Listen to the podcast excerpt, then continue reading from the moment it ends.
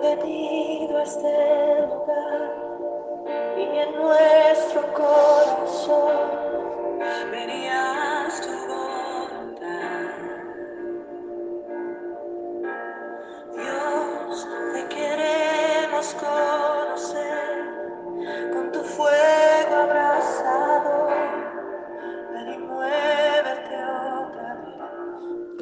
La palabra para hoy es el potencial de Jesús en nuestras vidas.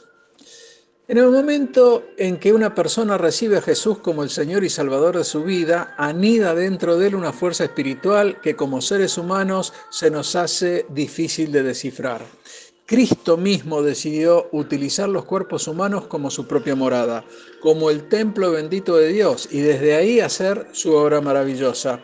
Y esto para nosotros se desarrolla a modo de proceso, donde vamos entendiendo cada día un poco más y el potencial de Jesús dentro nuestro va creciendo, más y más cada día.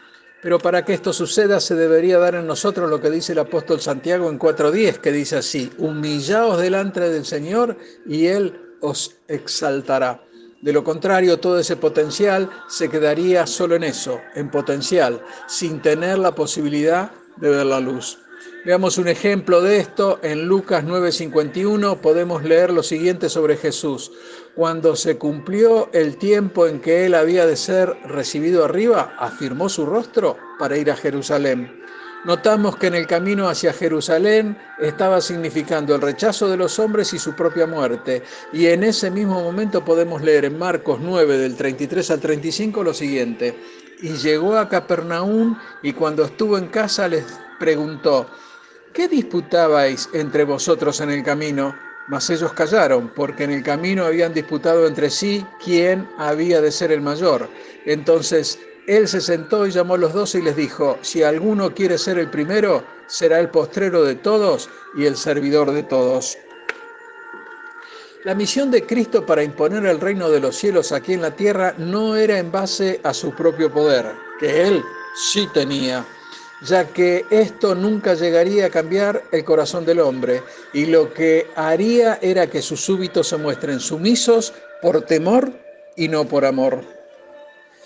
Jesús sabía que ese no era el camino para reconciliar al hombre con Dios, sino que el reino que él había venido a instaurar era en el corazón de los hombres y de ninguna manera se podía basar en el poder, sino en la misericordia y el amor de un Dios todopoderoso que fue capaz de entregar a su propio Hijo para salvar al hombre que se hallaba perdido en sus propios delitos y pecados y reconciliarlos con Él. Y es así como Jesús llamó a los doce y tomó la posición de maestro y comenzó a enseñarles acerca de cuál debía ser la actitud que ellos debían adoptar cuando emprendieran la misión de anunciar el reino de Dios en todo el mundo conocido. De cualquier forma, vemos que los discípulos no terminaban de entender que su maestro, que había enfrentado a los grandes poderes de la época, incluso había vencido a las fuerzas espirituales con las que, las se había enfrentado, ahora iba camino a morir en manos de los hombres. Y nosotros deberíamos ponernos en el lugar de estos discípulos, ya que hoy con la historia conocida y las escrituras en nuestras manos podemos discernir los dichos de Jesús y que su triunfo sobre la fuerza del mal se centraban en la cruz del Calvario, pero quizás en aquel momento nosotros también hubiéramos estado llenos de dudas y sin saber demasiado el lugar que deberíamos ocupar. Y hasta quizás discutiríamos sobre quién de nosotros debería ser el primero.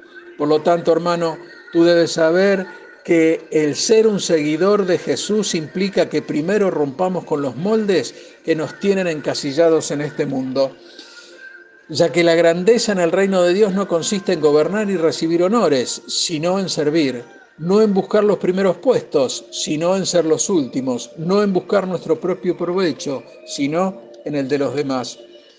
Y debemos saber y debemos entender también que los valores del reino son opuestos a los de este mundo. Veamos lo que nos dice Marcos 8:35, porque todo el que quiera salvar su vida la perderá, y todo el que pierda su vida por causa de mí y del Evangelio la salvará.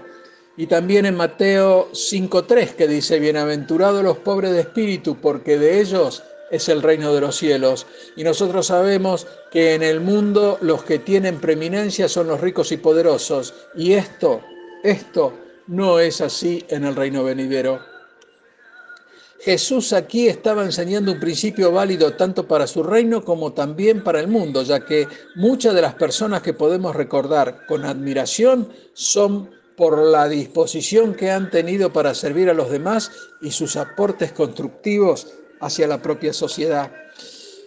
Y si prestamos atención a las escrituras podemos observar que Jesús siempre tenía un niño a su lado y siempre lo ponía como ejemplo de credulidad pero lo que quedaba latente, y no sé si muchos podían entenderlo, era que ese niño dependía de los adultos.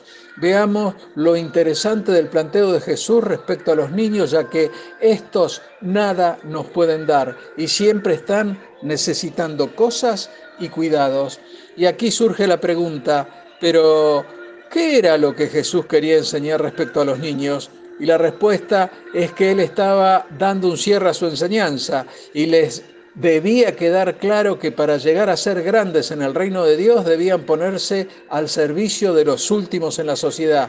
Y en esa sociedad los últimos eran los niños, que no tenían riqueza, no tenían influencia ni ningún tipo de peso en el mundo.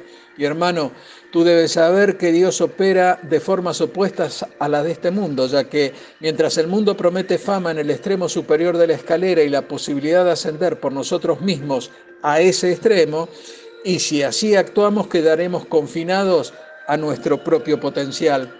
Por el contrario, Dios dice que el primero será el último y el último el primero, y además debemos saber que, a los ojos de Dios, los que sirven fielmente son los que más éxito tendrán, ya que Dios hará cosas inconmensurables en nosotros, cosas que jamás podríamos pedir o imaginar. Y esto solo si escogemos abandonar la agenda de este mundo y no recibir el reconocimiento del mismo, ya que con Dios tenemos acceso al potencial divino y estará bueno dejar salir a la luz ese potencial y transformarlo en nuestras coronas para, en aquel día, entregárselas a Cristo. Dios te bendice. Amén. Sangre ha urgido este lugar y no vas a robar la atención de los hijos de Dios.